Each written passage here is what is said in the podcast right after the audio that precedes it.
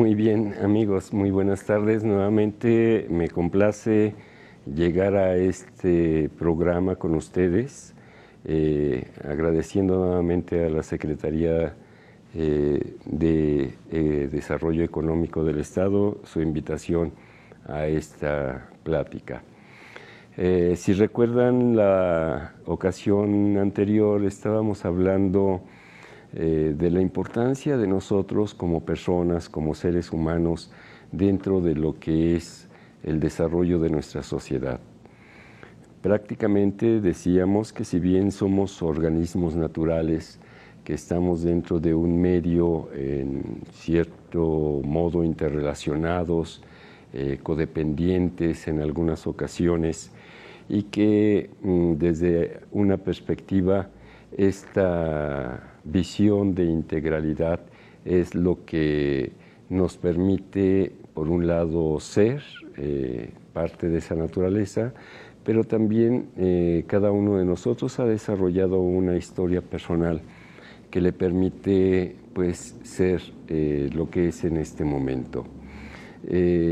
esto mencionábamos la ocasión anterior, que es muy importante en el desarrollo de nuestra empresa.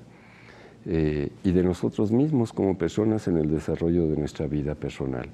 Muchas veces como empresas eh, nosotros consideramos eh, un proceso de planeación, pero lo hacemos pues así que con la mesa directiva, con las direcciones, con las gerencias, algunos jefes de departamento, etcétera. Pero esta planeación no involucra a veces a la mayoría del personal que nos acompaña en esta, en esta empresa.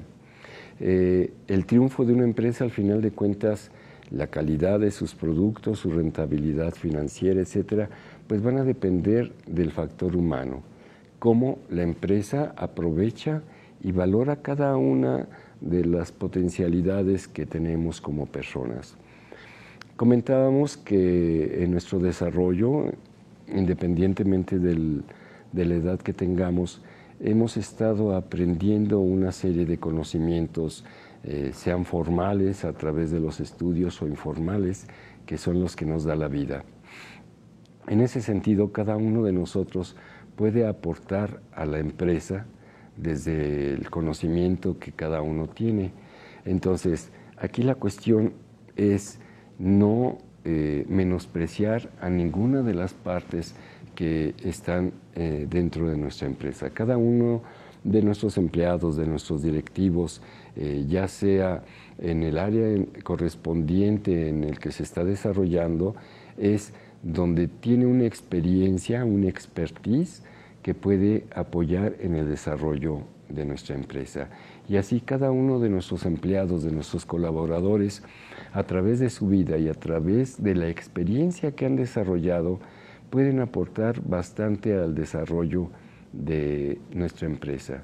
Sin embargo, eh, a veces existen muchas dudas, yo a veces llego eh, con algunos empresarios, les planteo la necesidad de la planeación, de una planeación eh, donde realmente participen los empleados, y no es una cuestión nada más demagógica, política.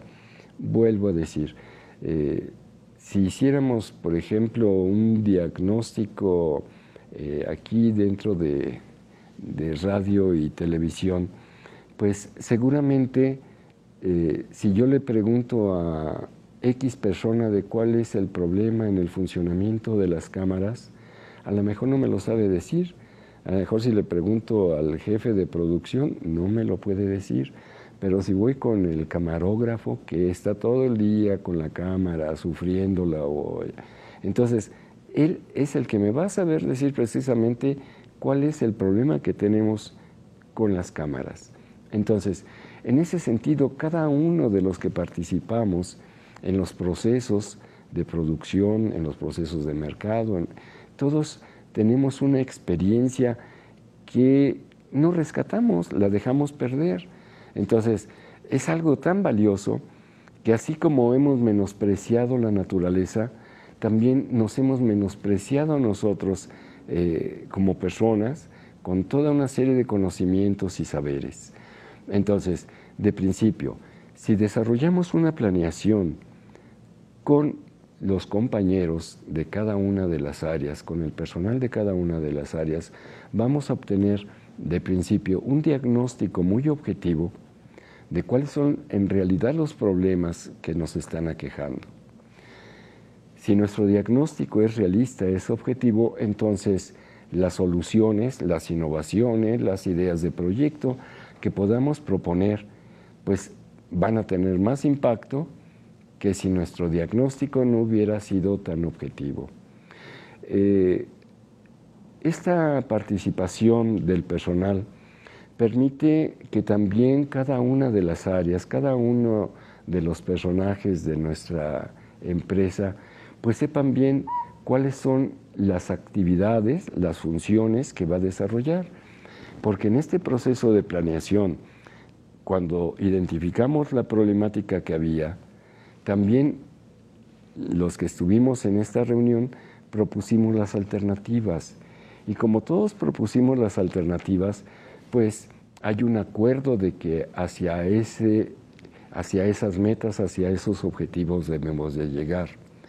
Y en este sentido, también eh, podemos lograr un mejor ambiente laboral, porque ya no estamos oyendo discusiones jefes, empleados, empleado, empleado, ta, ta, porque cada quien cree tener la razón, cada quien piensa que es el que lleva la batuta en esta organización y se olvidan que cada uno de nosotros es importante. Y en ese sentido, pues tenemos que, a través de un sistema de planeación eh, de carácter participativo, poder emprender el desarrollo de nuestra empresa, fijar los objetivos, las metas, los indicadores. Todo esto se puede realizar con el personal. Dos cosas. Algunas personas tienen miedo. Es que si junto al personal a lo mejor se van a empezar a pedir las perlas de la Virgen y pues no voy a poder yo eh, darles las perlas de la Virgen. No, yo creo que hay una cuestión errónea aquí. Cuando estamos platicando sobre cómo sacar adelante una empresa, yo creo que lo importante es el pensamiento de cada uno de nosotros para fortalecer la idea de lo que se va a hacer. Retomando el sentido de que cada uno de nosotros tiene una experiencia, un conocimiento específico que hay que rescatar porque es muy valioso. Bien, entonces, eh, con toda esta cuestión de la planeación que estamos comentando y sobre todo de la participación de los empleados, porque reconocemos que ellos tienen conocimientos, ya sean formales o informales, tienen eh, experiencia, no nada más en nuestra empresa, seguramente algunos ya vienen de otros lugares. Y aquí hay algo bien importante que viene en toda la relación con el ser humano podemos tener conocimientos fabulosos, podemos tener años de experiencia en alguna materia, pero si no tenemos la actitud, si no tenemos los valores para poder manejarnos personalmente como empresa, si no podemos eh, tener la honestidad, la responsabilidad, el gusto de estar haciendo nuestro trabajo, yo creo que poco podemos lograr, tanto en lo personal como en nuestro trabajo hacia las empresas. Eh, y esto viene entonces a el trabajo en equipo. En el anterior programa, y en este mismo, hemos platicado que cada uno de nosotros es una persona especial, única, eh, irrepetible.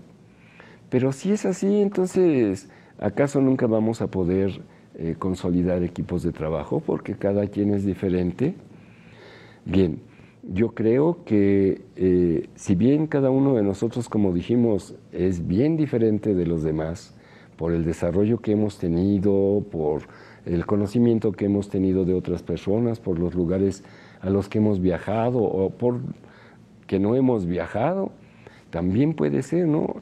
Pero dependiendo de todo esto es eh, lo que nos llena a nosotros. Y en ese sentido, a veces nos reunimos con algunos compañeros para compartir ciertos gustos, ciertas experiencias. decimos que nos juntamos en el grupo de los amigos, de los cuates, ¿no?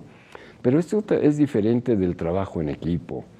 A veces como grupo de amigos organizamos la carnita, la pesca, etcétera, y pues se asignan funciones, responsabilidades, pero vamos, es algo así como que, y si sí, si no, este, todos participamos para que se logre ese objetivo. Pero cuando estamos trabajando en equipo, esto se acentúa más, porque no nada más es el logro de una rica carne asada, sino es una cuestión a mediano y largo plazo. Porque si yo logro que mi empresa, que mi personal, que yo estemos eh, contentos, felices, eh, porque estamos desarrollando nuestras capacidades en el momento, en el lugar en el que podemos dar lo mejor de nosotros mismos, pues yo creo que este personal, nosotros nos vamos a sentir contentos y vamos a participar al 100 con todo lo que es posible. Eh, es importante este trabajo, bueno, desde el principio la planeación, para que podamos centrar en conjunto cuáles son nuestros objetivos y nuestras metas, porque esto es lo que nos permite organizarnos. Digamos, una organización parte justamente de que haya objetivos claros, bien establecidos, metas a alcanzar para que los invitados a participar en esta organización puedan tomar una decisión. Yo no puedo invitar a alguien a participar y decirle, vente a trabajar, vamos a ver que pues vas a ganar buen dinero, eh, vas a tener futuro en la empresa, pero nunca te queda claro qué es ese futuro en la empresa, cuál es esa ganancia.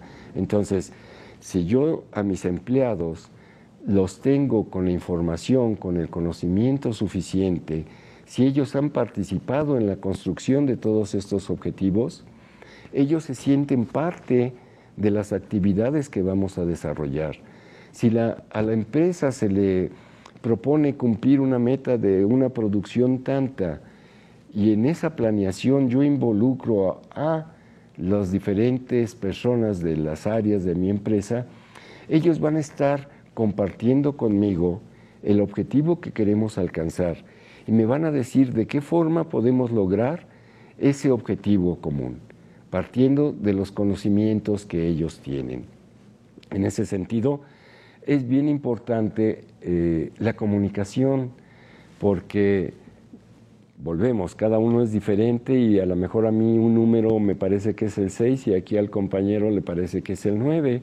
Entonces, tenemos que comunicarnos eh, muy directamente, muy concisamente, muy objetivamente, para poder eh, transferir para poder interrelacionarnos con los demás compañeros y que esos objetivos, esas metas, realmente las podamos alcanzar.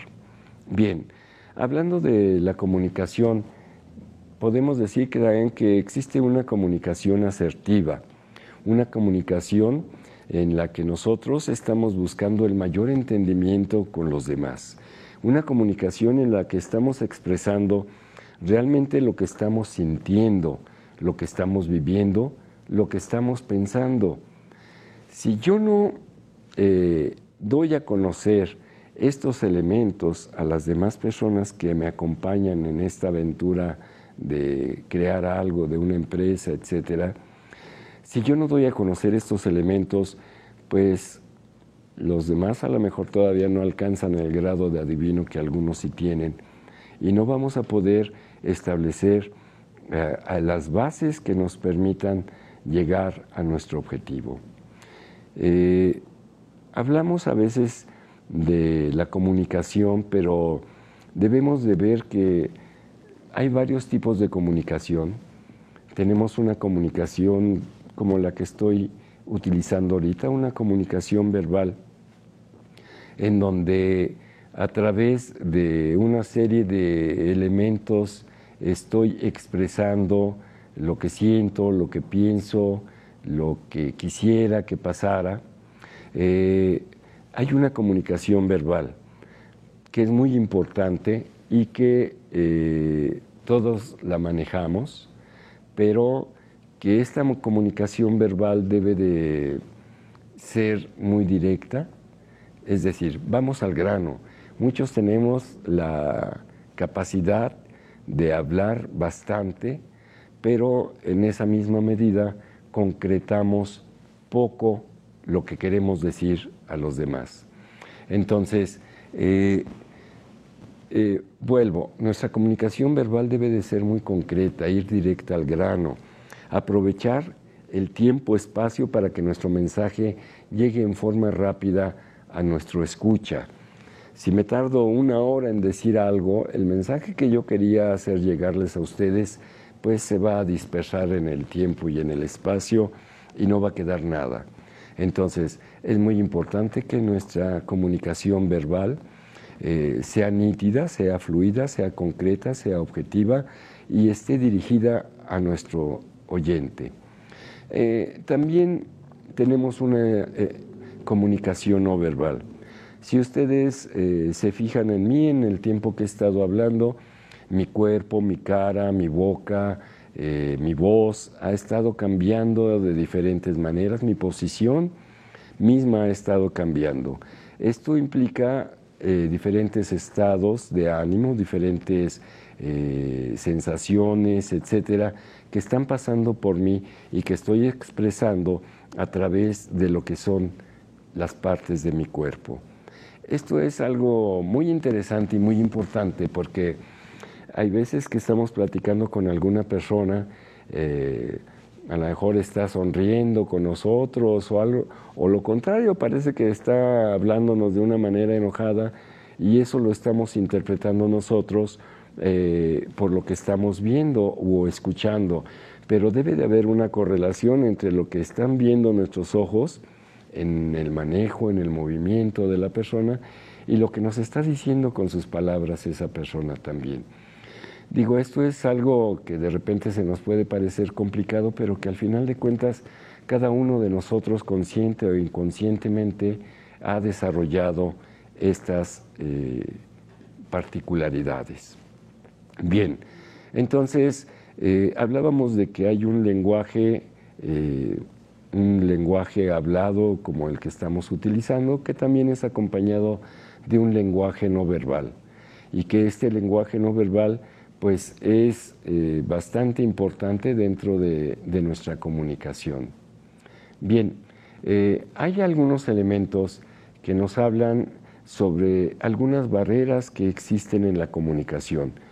Cuando tratamos de comunicarnos con otras personas, debemos de considerar, como ya dijimos, eh, algunas cuestiones de de la objetividad de la comunicación, de la información que estamos dando, pero eh, también debemos de considerar que esta información que estamos dando en un momento dado también está apoyada, así como por este movimiento de mi cuerpo, etcétera. Hay una serie de factores que reconocemos como factores paralingüísticos, o sea, que están apoyando nuestra, eh, nuestro lenguaje.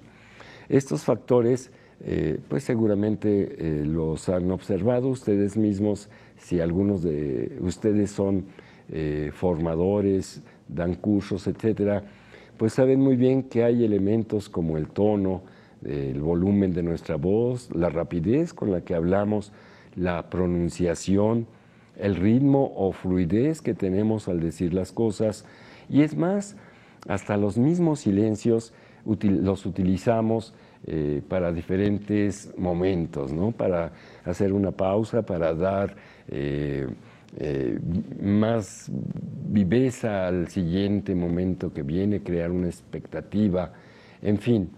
Pero bueno, todo esto son los elementos, los factores que contribuyen a nuestro lenguaje. Pero también les comentaba que hay otros elementos que eh, interfieren en la comunicación con otras personas. Es muy importante, eh, entre uno de estos factores, que nosotros consideremos eh, el estado de ánimo, por ejemplo, de la otra persona puede influir muchísimo en cómo está recibiendo nuestra información. Si esa persona está triste, está enojada, está contenta, está eh, entusiasmada por su trabajo, el estado de ánimo, independientemente de lo que les vayamos a plantear como tema eh, de trabajo, etcétera, el estado de ánimo va a ser completamente eh, influyente en la actitud que las personas tomen hacia la información que estamos vertiendo. Hay otros aspectos, eh, el lenguaje mismo. existe en esta cuestión de la comunicación eh, diferentes acepciones, concepciones sobre algunos términos o algunos temas. Entonces, es muy importante que adecuemos eh, nuestra, eh, nuestro lenguaje a las personas a las que va dirigida esta información, porque de lo contrario, pues no nos van a entender nada. También recordemos que hay una percepción selectiva de nuestros escuchas. Los receptores en este proceso comunicativo eh, pues ven y oyen de, de manera selectiva de acuerdo a sus necesidades, a sus motivaciones, a su educación, a otras características personales, pues reciben los mensajes que les estamos dando a veces de una manera incompleta. ¿Por qué? Bueno, yo como antropólogo, a lo mejor dentro de una plática, me puedo centrar en la cuestión cultural, histórica, social, etcétera. A lo mejor una persona economista pues se va a centrar justamente en cuáles son los diferentes niveles de la banca ahorita, cuáles son las participaciones económicas en las principales industrias, no sé. Cada quien dentro de su área, de su ramo, va a interesarse dentro de esa plática por lo que está sucediendo. Yo sé que en este momento muchos de ustedes pues están eh, escuchando esta plática y hay fragmentos que tienen mayor incidencia. ¿Por qué? Porque están relacionados con alguna vivencia que ustedes han tenido, que están teniendo o que esperan tener. En ese sentido, recordemos que la comunicación es útil si la comunicación no es de utilidad de alguna manera para nuestro receptor, la información que yo esté eh, dando pues se va a perder en el espacio, porque no está siendo de utilidad para el que me está escuchando. En ese sentido, y retomando, concluyendo en este espacio, eh, decimos que eh, el ser humano es lo más importante que puede tener una empresa. Y también eh, nosotros como seres humanos, cada uno de nosotros es sumamente valioso, puede aportar infinidad de cosas a las diferentes partes, a las diferentes personas que nos rodean. Somos complementarios, gracias a esa complementariedad que hemos eh, tenido históricamente, es que como raza eh, estamos aquí. Eh, a lo mejor no hemos sido lo mejor que ha tenido la naturaleza en su historia, pero creo que hemos dejado y estamos dejando huella. Y la idea es, pues si dejamos huella, dejar una huella bonita. Recordemos que hay un futuro y ese futuro lo construimos desde ahorita. No pensemos a dentro de 10 años ver el futuro. Retomo ahorita rápidamente una noticia sobre el pez diablo que está circulando en las redes. Está afectando básicamente varios estados, pero ellos, entre ellos fuertemente a Tamaulipas. Yo estuve hace como cuatro o cinco años en Tamaulipas y ya era un problema muy fuerte. La gente ha tenido que dejar de pescar, de su producción básicamente son pescadores eh, han tenido que cambiar de oficio, han tenido que cambiar de ciudad, etcétera, y eso fue hace cuatro o cinco años y apenas hoy se está dando a conocer en las redes sociales como una información de urgencia. Eh, me refiero a esto porque de alguna manera esos peces llegaron a lagunas y ríos, embalses, porque alguien los soltó y rompieron el equilibrio de la naturaleza. Y eso afectó a la sociedad, porque todas estas personas tuvieron que dejar familia, tuvieron que dejar eh, sus casas, sus amigos, salir a buscar a otros lados y aún cuatro años después, cinco años después, en este momento, ese equilibrio no se ha recuperado. Entonces, algo importante y con lo que eh, iniciábamos el programa anterior era la parte del equilibrio de nosotros, de nosotros con nuestra naturaleza, de nosotros con las otras personas, de nosotros eh, con nuestros objetivos. Si no hay ese equilibrio, llega la enfermedad, llegan los males, llegan las preocupaciones, llegan todas esas cuestiones negativas que nos afectan y que no nos permiten avanzar ni como personas ni como empresas. Entonces, pues reconocemos el valor de cada uno de nosotros eh, y aportemos eh, a un trabajo de equipo que nos permita avanzar. Busquemos la complementariedad y no busquemos las diferencias. Hay una anécdota de una carpintería donde había una reunión de las herramientas y pues estaba una pelea entre ellas de que querían destituir al martillo que era el presidente de la asamblea porque pues se la pasaba golpeando a todos los que se le cruzaban en el camino. Eh, el martillo dijo, bueno, pues está bien, eh, acepto que sí, me la paso golpeando a varios que aparecen por ahí, pero...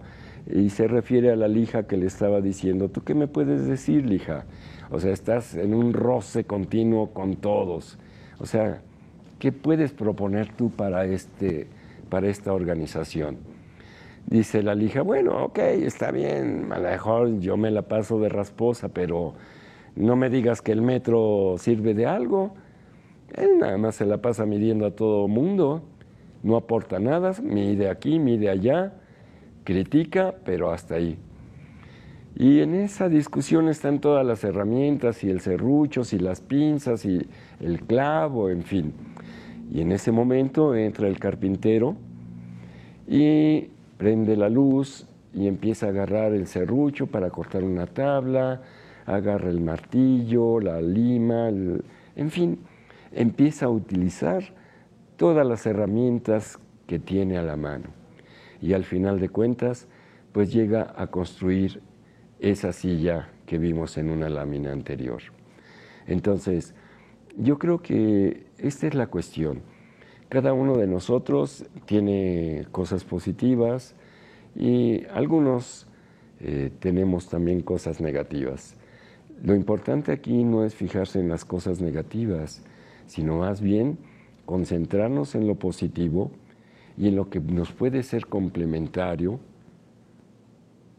para poder lograr nuestros objetivos.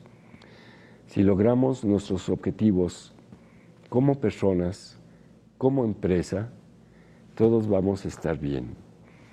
Esto me recuerda también porque a partir del año pasado entró la NOM 035 que está muy relacionada con el ambiente laboral. Y ese ambiente laboral se logra cuando hay una planeación donde estamos participando todos los que estamos dentro del barco, de la empresa, del planeta. Si yo no puedo aportar mi opinión, si yo no me considero con algún valor dentro de la empresa, y no porque no tenga valor, sino porque la empresa no me sabe reconocer el valor y me está quemando en vez de utilizar mis conocimientos en lo que es eh, administración, planeación, eh, pues me manda de ejecutivo de ventas, donde a lo mejor no sé mucho, pues simplemente va a ser un puesto donde yo no voy a estar a gusto, no voy a rendir lo que la empresa quiere que rinda y es muy posible que busque otro trabajo que esté más acorde a lo que realmente yo sé. Bueno, en el caso de que sea honesto, ¿verdad? Porque hay muchas personas que están en un trabajo, aunque no les guste o no les satisfaga, no ganan lo que requieren, pero no, salen de su esquema de comodidad. Yo creo que, eh, vuelvo a repetir, hay que integrar equipos de trabajo por nuestro bien personal, por el bien de la empresa y por el bien de la sociedad en el que estamos viviendo. Pues hasta aquí la plática de este día. Recordemos que en nuestra próxima reunión vamos a hablar sobre cómo llevar nuestro conocimiento a otras personas, ya sea dentro de la empresa, dentro de los grupos de amigos, dentro de los equipos de trabajo. Es bien necesario saber cómo compartir nuestros saberes, nuestros conocimientos con los demás y cómo poder recibir el conocimiento de los demás para podernos nutrir nosotros. Así como mencionamos hoy, la comunicación asertiva es un principio fundamental para que podamos intercambiar esa experiencia, complementar nuestros eh, saberes y poder avanzar. Les deseo muy bonito día y mucho éxito. Hasta pronto.